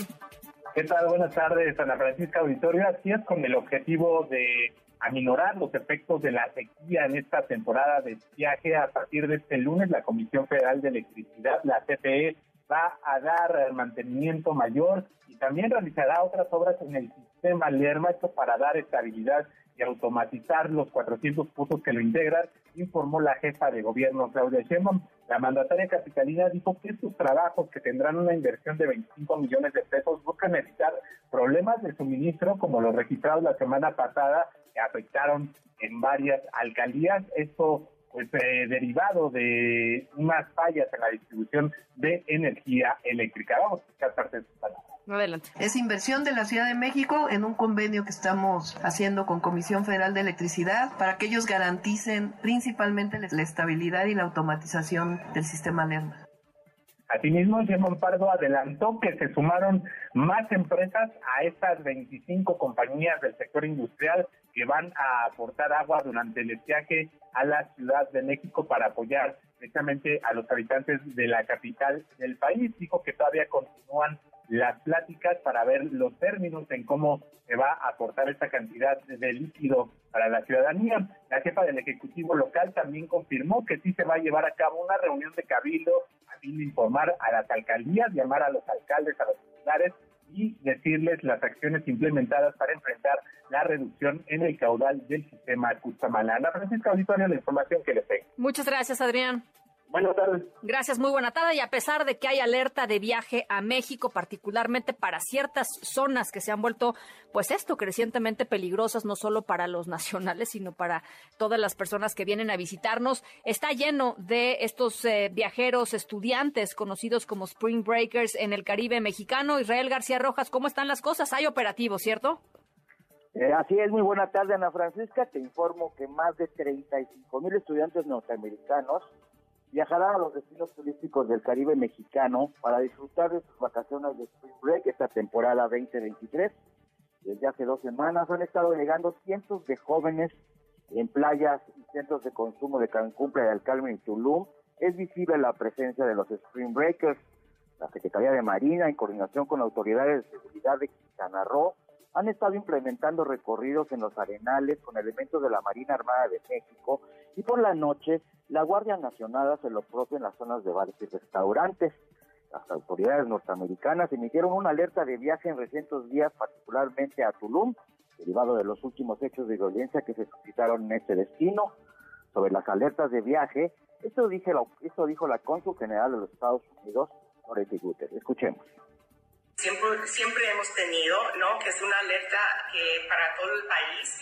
Lo que pasa es que de vez en cuando, cuando habrá una temporada como Spring Break que viene, o a lo mejor alta temporada en diciembre, ya sacamos una información a nuestros connacionales. La verdad es que no todos siempre uh, leen este, lo que sí tenemos como es la alerta uh, de, de viajar y es eso algo que trabajamos para asegurar que ellos saben a las actualizaciones aquí en el estado. Entonces, muchísimas gracias. Ahora, Francisca, por último, como bien comentaste al principio, pese a estas alertas de viaje, los turistas norteamericanos en general continúan viajando a los destinos turísticos de México. Hasta aquí la información desde Quintana Roo. Bueno, pues ya nos estarás eh, contando, eh, Israel, cuál es el saldo al final de esta temporada mm, de, de vacacionistas. Gracias. Muy buenas noches. Gracias, muy buenas noches. Y les quiero platicar, ya lo hemos conversado aquí en varias ocasiones, el caso del el hijo de Luz Raquel Padilla, esta activista y mujer cuidadora que fue asesinada después de un ataque con alcohol y fuego en julio del 2022 en Zapopan, allá en Jalisco, un caso verdaderamente atroz, ustedes lo recordarán. Y su niño, su chiquito Bruno, de 12 años, eh, quien vive con un trastorno severo de autismo y de epilepsia, requiere de una operación de alta eh, especialidad que hasta el momento no ha podido ser realizada por el Instituto Mexicano del Seguro Social. Em, eh, el caso es que ni el IMSS ni el, ah, pues, pues, pues nadie, ninguna autoridad está respondiendo para que este niño pueda tener la operación que requiere eh, y por supuesto, pues ahora la familia de eh, Luz Raquel está pidiendo apoyo de la gente para poder eh, hacerle esta operación en una institución privada. Pero aquí la pregunta, y yo hablo con la hermana de Luz Raquel, con Luz Aurora Padilla, te agradezco mucho eh, que platiques nuevamente con nosotros, Luz Aurora. ¿Cómo es posible que, que no haya una sola autoridad que responda por un, un, hijo, una víctima de una señora que, tu, que, que, que fue asesinada, que, que fue víctima de feminicidio, Luz Aurora?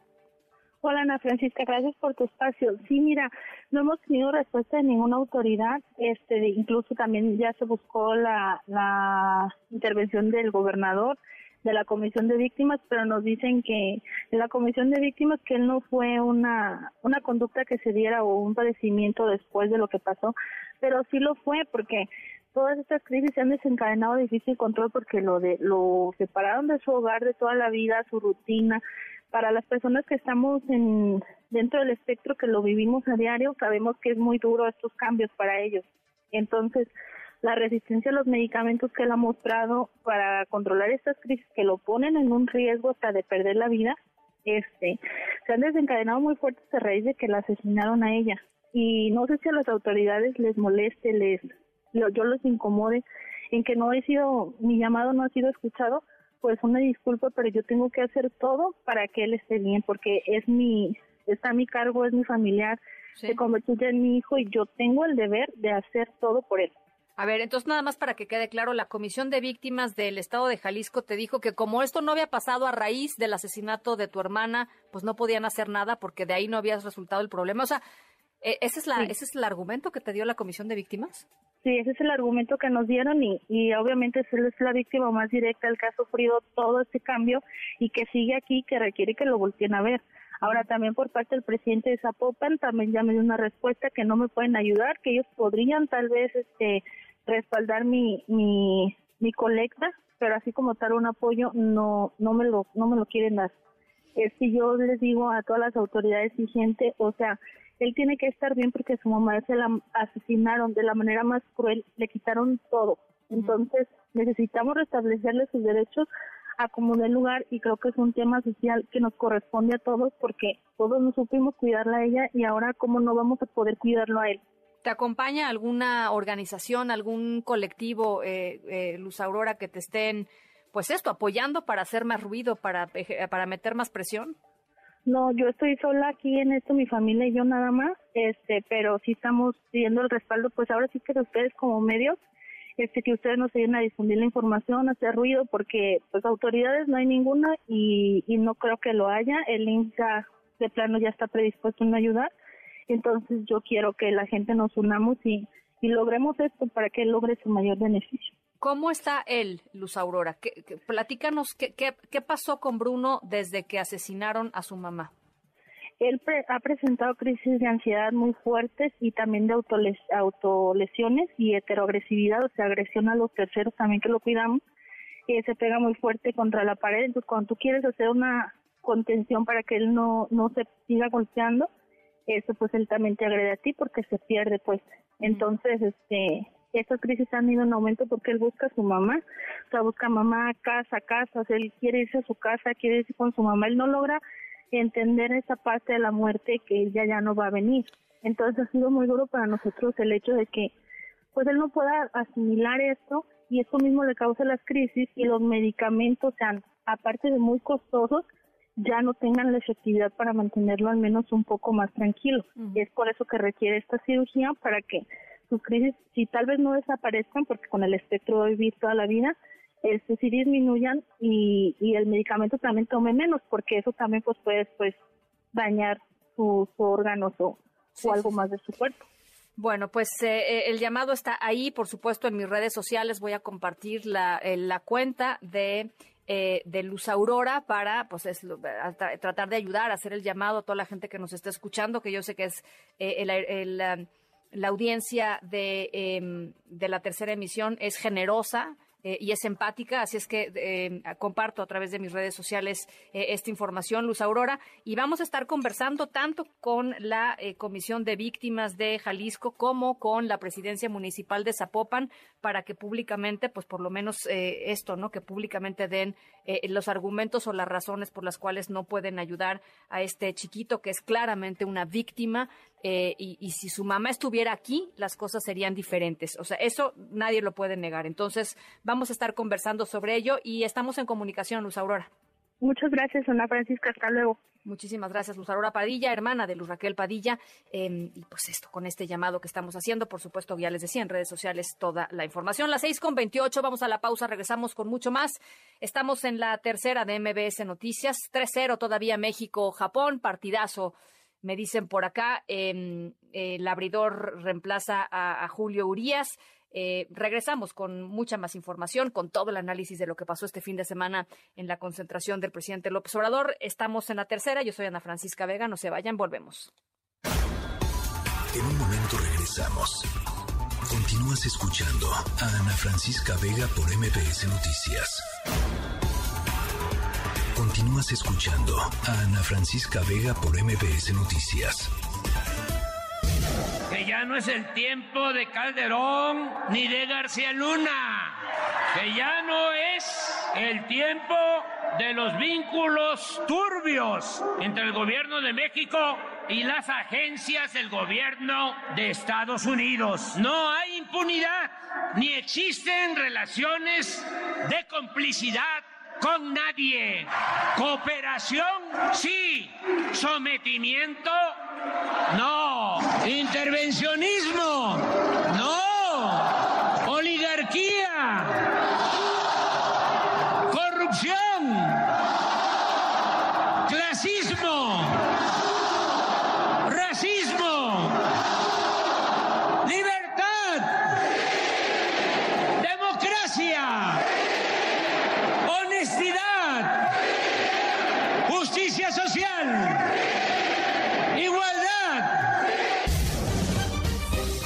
Bueno, parte de lo que se escuchó el sábado por la tarde en el Zócalo de la Ciudad de México con este discurso del presidente López Obrador en la conmemoración del 85 aniversario de la expropiación petrolera. ¿Cómo lo sentiste? ¿Cómo lo viste? En tanto en términos, digamos, de la convocatoria misma como del contenido del mensaje. José Antonio Crespo, te saludo con mucho gusto. ¿Cómo estás? Hola, ¿qué tal? Bueno, pues evidentemente aprovechó esta fecha estuvo cercana a la movilización que hizo la ciudadanía el 26 de febrero y para responder también cada vez que se moviliza la ciudadanía, sobre todo cuando va mucha gente, pues él no puede quedarse así nada más, tiene que demostrar que tiene más capacidad de convocatoria que las organizaciones civiles.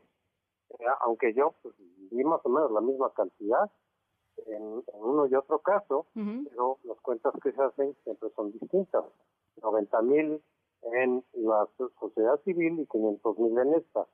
Pero, en fin, es una respuesta claramente a la movilización de los ciudadanos, por su lado, de los independientes, que hicieron para mandarle el mensaje a la Corte de que pues echara abajo el plan B. Entonces, es una respuesta y aprovechando, desde luego, la fecha oficial de la explotación petrolera y entonces en el discurso, pues le dedicó una buena parte a revisar lo que fue históricamente el gobierno de Cárdenas, en la expropiación, sus políticas sociales, y metió por ahí el asunto de la sucesión presidencial también, al, al, decir que Cárdenas se equivocó al nombrar a Ávila Camacho, que era más centrista, más moderado, que no era línea de continuidad, y que él no lo iba a hacer. Entonces, ahí hay para mí un mensaje muy claro de que el Ávila Camacho es Marcelo, y el Música Montoya para mí puede ser Claudia Sheinbaum, pero también Adán, cualquiera de los dos, que le, le garantizarían una continuidad más clara de su proyecto, de lo que ha sido su proyecto. No hay medias tintas, dijo el presidente López Obrador en algún punto, ¿no? No hay zigzagueos, este, o, no, o no debe haber zigzagueos en quien, en quien ocupe, digamos, eh, mi lugar en, en 2024. Muy fuerte esa, esa. Sí, lo ha dicho en varias ocasiones eso de no hay medias tintas, que va de la mano, yo digo, con la frase o conmigo o contra mí. Claramente es una frase totalmente antidemocrática, porque eh, las medias tintas implica que aceptas la diversidad, la pluralidad de posiciones, que aceptas la legitimidad de, que, de quien piensa distinto a ti, que aceptas el diálogo, que aceptas la tolerancia de las diferencias, que aceptas eventualmente sentarte a negociar con los enfrente, y que les das una legitimidad a tus adversarios. Bueno, pues todo eso lo, lo niega y lo ha negado él, eh, no solo en el discurso, sino en los hechos. Y por otro lado, el decir no va a haber zigzagueos, yo lo interpreto como que, en fin, él va a hacer todo lo posible. También dijo que ni piensen que va a haber cambio, que ni piensen que van a llegar los conservadores. O sea, él va a recurrir a lo que sea, a todo lo que esté en sus manos para garantizar el triunfo de su partido. Lo cual nos lleva ya a muchos analistas, eh, a pensar que va a ser una elección bastante difícil y que puede ser muy conflictiva. Nada que ver con la del 2018. Sí. Ahora, en este contexto y justo después de esto que, nos estás diciendo, eh, lo que sucedió con la imagen de la ministra presidenta Norma Piña al ser quemada por algunos de sus seguidores en la plancha del Zócalo, eh, eh, pues cobra una relevancia importante justo por el papel que tiene hoy mismo la Suprema Corte de Justicia de la Nación y la, y la propia ministra presidenta en la revisión de esta legislación a la que hemos llegado a llamar el Plan B de la reforma electoral. ¿no? Así es, desde luego que esa, esa quema de la efigie de la ministra que han minimizado por los obradoristas, incluso burlándose de quienes hemos dicho, oye, pues eso pues está mal y además es un poco rojo, de que el discurso de agresión, de odio, personalizado que hace López Obrador todos los días, no personalizado porque se va con nombres y apellidos, no habla en términos generales. Y ya ha criticado muy duro a la ministra Piña, y entonces, claro, pues como, como que da manga ancha, como que da permiso a estas expresiones de agresión que eventualmente se pueden convertir también en violencia física. Eso, no, esa relación entre violencia verbal que se puede traducir en violencia física no es una tesis, lo hemos visto históricamente en muchísimos lados, está comprobado. Entonces es peligroso que siga la polarización y va a seguir y se va a intensificar de aquí al 2024 por lo que digo, porque López Obrador va a hacer hasta lo imposible para que su partido gane por las buenas o por las malas. Sí. Ahora, yo siempre, y siempre que platicamos, José Antonio, después de analizar un poco lo que hace el presidente o dice el presidente López Obrador o cuáles son las, eh, eh, digamos, hacia dónde se ve que se encamina el rumbo, te pregunto siempre por la, la oposición y me gustaría pues esto, que me compartieras un poco tu, tu, punto de vista, que nos compartieras tu punto de vista sobre lo que está sucediendo con la oposición eh, em, y, lo que los partidos de oposición, digamos, las respuestas que los partidos de oposición han, han tenido frente a estos últimos movimientos del presidente. Yo creo que la oposición se ha quedado corta, creo que está rezagada en lo que se tiene que hacer justo para la elección del año que viene. Creo que quienes le están echando más ganas, porque así lo he visto, son las organizaciones cívicas que están trabajando con ellos para tratar de lograr un candidato de coalición, una, un gobierno de coalición, dado que ganara la, oposición, eh, un procedimiento abierto y democrático para seleccionar a un solo candidato y en esa medida tenga probabilidades pues de competir realmente contra Morena, porque es muy difícil, las condiciones son muy difíciles para derrotar a Morena. No lo descarto del todo pero si la oposición se equivoca y se pelea entre ellos y predominan los protagonismos o los intereses particulares, que mucho de eso hemos visto, pues entonces no van a tener ninguna posibilidad y efectivamente va a ganar López Obrador, pero además estamos ya viendo que López Obrador va a utilizar toda la fuerza del Estado, eh, como lo están haciendo ya en el Estado de México. Entonces, si la oposición no se pone las pilas, la tiene perdida. Tiene que hacer un gran esfuerzo de coordinación con la sociedad civil, porque si no, ya la tienen perdida.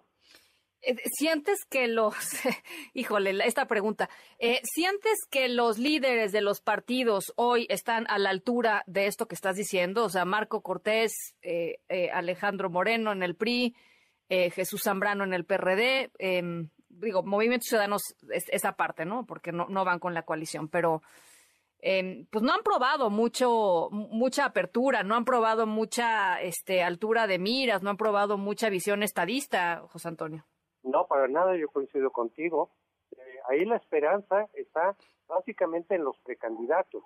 Los que han levantado la mano, eh, pueden ellos hacer una fuerza de unidad al margen del partido que estén, porque quieren ir en coalición, para presionar a sus respectivos partidos a aceptar, por ejemplo, las reglas para nombrar un candidato único y que respeten el veredicto de los ciudadanos que participarían en caso de que se haga este procedimiento. Creo que va a depender más de los precandidatos que trabajen en unidad, que respeten a, quien gane y que lo apoyen, que de los liderazgos de los partidos. Yo también creo que están bastante mal. Bueno, pues ahí está. José Antonio, te mando un abrazo. Muchísimas gracias por estas, por estos minutos. Hasta luego, Ana Francisca, que te vaya Un abrazo, gracias, un abrazo. Las seis con treinta y nueve. Eh, bueno, rápidamente decirles en el, en la mm, Crespo, hay una pregunta muy interesante con respecto a eh, lo que opinen o no, y, de veras se los, se los comparto porque creo que vale la pena responderla, de lo que puede suceder en el 2024. Es su tuit fijado. Eh, dice José Antonio Crespo, eh, ¿Cuál de los escenarios es la elección para ustedes del 2024? Uno, va a ser una elección normal. Dos, una elección con conflicto pasajero. Tres, una elección con daños duraderos. Eh, y cuatro, no sé, no me importa. Hasta el momento va ganando la opción tres, daños duraderos, de un número, eh, segundo lugar, conflicto pasajero. Eh, número uno, casi el 9% de las personas que han contestado, que son muchísimas personas, dicen que va a ser una elección normal. ¿Ustedes qué opinan? Creo que es importante ir pensando también en los escenarios para el 2024. Las seis con 39, vamos a la pausa. regresamos em, en un ratito más con eh, Adina Chelminsky y mucha más información. Estamos en la tercera de MBS Noticias. Yo soy Ana Francisca Vega. No se vayan. Volvemos. En un momento regresamos. Continúas escuchando a Ana Francisca Vega por MBS Noticias. Continúas escuchando a Ana Francisca Vega por MBS Noticias. ¿Cómo carajos? Finanzas personales con Adina Chelminsky. Adina Chelminsky, habíamos quedado en platicar hoy sobre cómo eh, poner, cómo carajos ponerle límites a los hijos. Es bien complicado, Adina. Muy. Ana, es un tema súper complicado, pero te voy a decir lo bueno. Si les aprendemos a poner límites a los hijos, entonces vamos, a vamos a reconectar eh, la llamada con mi querida Adina Chelminsky. Mientras tanto, van algunas llamaditas. Eh, Jorge, ah, ya está lista. Jorge Mendoza, gracias. Alejandro, gracias. Mauricio García, muchísimas gracias. Gracias a todos los que se comunican con nosotros. Y ya te tenemos de nuevo. Te oías muy mal, mi querida Adina, pero ya estás de vuelta. Ya estoy de vuelta. A lo mejor el tema me hace que me escuche mal, pero. Venga. Te voy a decir cuál es la ventaja de hablar de los límites financieros para los niños que si, y para los adolescentes, que si aprendemos cómo ponerles límites financieros de una manera inteligente en el dinero, se vuelve mucho más fácil ponerles límites en otros aspectos de la vida. Anda, eso es bueno. Aquí quiero hacer una nota antes de empezar, Ana. La gente puede pensar que cuando hablamos de límites a los hijos estamos hablando de gente privilegiada que nada más no sabe cómo decirle no a sus hijos. Pero cada vez más veo familias que no viven en el privilegio, pero para nada, en donde existe o vivir al día o incluso carencias, que por cumplir los caprichos o los deseos, o como tú le quieras llamar, de lo que se le tiene que comprar a los hijos, o por culpa. su problemática financiera. O por culpa. si no es me sobra dinero y nada más les tengo que decir que no, en la mayor parte de las familias, muchos de los problemas financieros que existen es porque tratamos de darles a nuestros hijos cosas que nuestros bolsillos no pueden aguantar. Sí, sí. Estoy de acuerdo. Este, Y te tengo aquí cinco consejos. Échale. Primer consejo, y es el más importante de todos para todo lo que tiene que ver con los hijos. Si tus hijos y tus hijas ven que todo el tiempo estás hablando de dinero, no en el sentido de ahorro y el sentido de situación financiera, sino de cosas banales de dinero, lo más probable es que ellos entiendan que eso es lo importante. Tienes que hacer es también tú hacer una introspección, tú con tu pareja, de qué estamos hablando todo el tiempo, qué le estamos enseñando a los niños, qué es lo importante.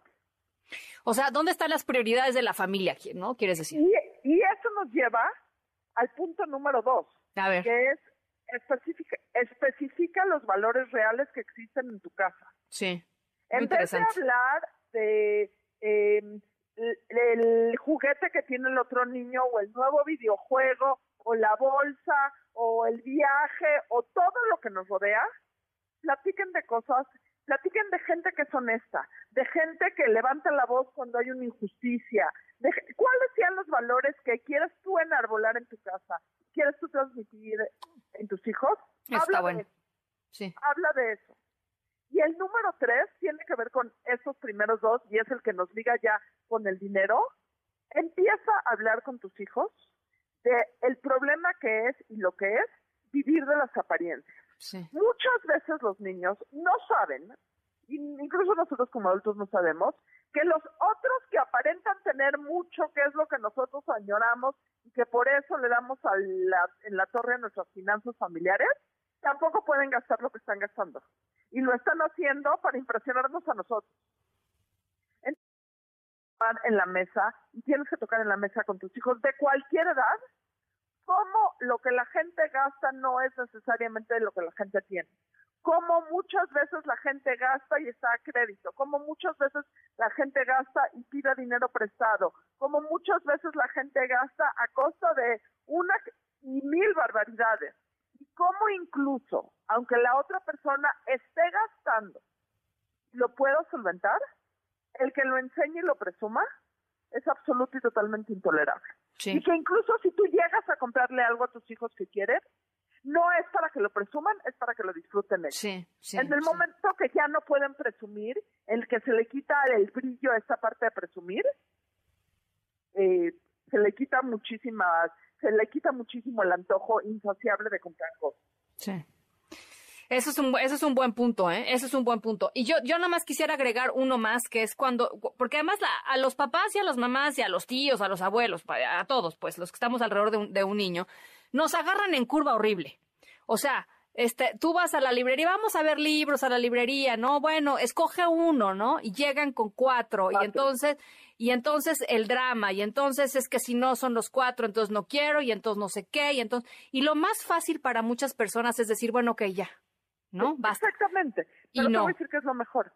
Y ahí voy al último punto. A ver, échale. Dale una semana a tus hijos o un peque una pequeña cantidad que digas es para regalos, libros esta semana. Y si te alcanza para un libro, perfecto, te alcanzó nada más para un libro. Y si quieres juntarlo de dos o tres semanas para comprarte algo más grande en dos o tres semanas o en dos o tres meses, está perfecto. Y aquí es el punto más difícil, Ana Francisca. Si se les acaba el dinero, no les alcanza, no se lo compres. Que no se lo compre el abuelo y que no se lo compre la abuela porque ahí ya dieron al traste con toda la educación financiera que queremos dar en casa. Que tengan un dinero que sepa que les alcance y que para ciertos lujos o ciertos caprichos, hablando entre comillas, que sea algo que la familia pueda solventar. Sí. Que si el niño quiere o la niña quiere algo más caro, pues que ahorre. Porque no hay. Te vamos a dar 50 pesos a la semana, por poner un ejemplo y si quieres un libro que cuesta 100, compras en dos semanas. Y si quieres cuatro libros que cuestan 50 cada uno, pues los dos tienen que comprar de uno en uno.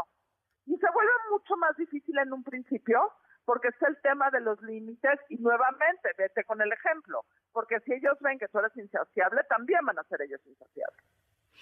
Híjole, bueno, pues está difícil, pero eh, peor, a ver, yo, yo lo que quiero decirles al final es, Eh, aunque, aunque las situaciones particulares del día en que llega con los cinco libros, este, y te hace el drama y el llorar y bla, bla, bla, este, si resuelves con el bueno ok, va a ser después mucho más difícil ponerle otros límites. Si ahí decides ponerle tú ese límite y te mantienes firme y ni modo, vamos a tratarte de soluciones, pero esto no se puede hoy, este, a la larga va a ser más fácil. Y, creo que eso es muy importante, que los chicos y las chicas conozcan eh, de los límites y reconozcan los límites, que se frustren un poquito también, porque tienen que frustrar un poquito. No les pasa nada.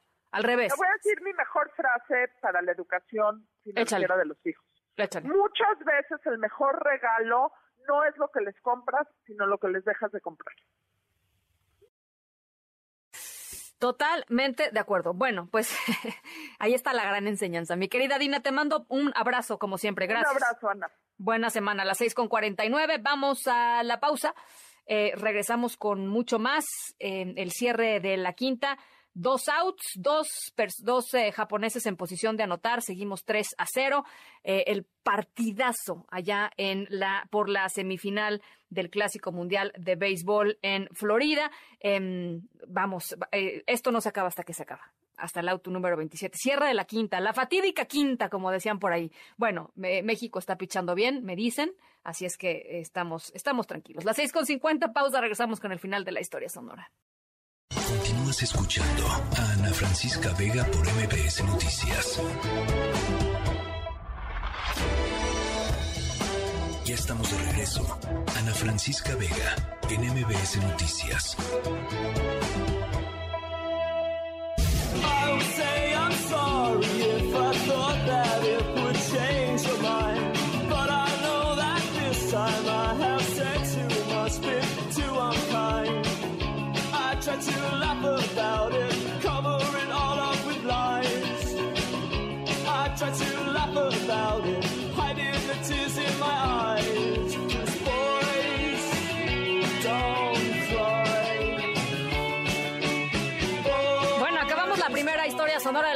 Un clásico de The Cure Boys Don't Cry y es que efectivamente la banda de rock británica no nos ha dado motivos para llorar, al revés, nos ha dado motivos para celebrar. Fíjense, eh, el grupo liderado por Robert Smith está haciendo gira en Estados Unidos y le había prometido a sus seguidores que ofrecerían boletos a precios razonables. Así es que, pues no habría accesos exclusivos para nadie y etcétera. Bueno, eh, reportaron los fans que Ticketmaster pues tenía otros planes.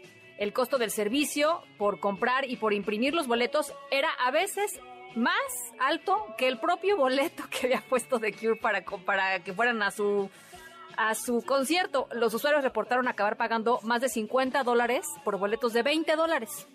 Eh, Robert Smith se enojó, se, em, se, enojó en serio, anunció en Twitter que fue eh, tan fuerte su desacuerdo con lo hecho con Ticketmaster que haría lo posible por arreglarlo eh, y efectivamente, después de la mediación entre el grupo y la boletera, Ticketmaster accedió eh, a devolverle 5 o 10 dólares, dependiendo de la situación, a los usuarios para que no pagaran más por el servicio que por el propio concierto. Pero, ¿saben qué?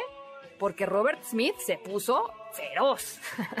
Así es que aquí hay una moraleja para todos los cantantes y para todos los músicos eh, que utilizan y que son la gran mayoría que utilizan todos estos servicios para em, pues para hacer su sus giras eh, mundiales. Así es que ahí está. Esa es nuestra historia sonora de ahí. Nos vamos. Gracias por acompañarnos. A nombre de todo el equipo de esta emisión, los dejo con Pamela Cerdeira. Eh, pasen muy buena tarde de puente. Sigan viendo el partido. un ojo al gato y otro al garabato. escuchen a Pamela y vean por allá el partido de béisbol, eh, la semifinal México-Japón. Y nosotros nos escuchamos mañana eh, a 5 de la tarde en punto. MBS Radio presentó Ana Francisca Vega. Información para todos. MBS Noticias.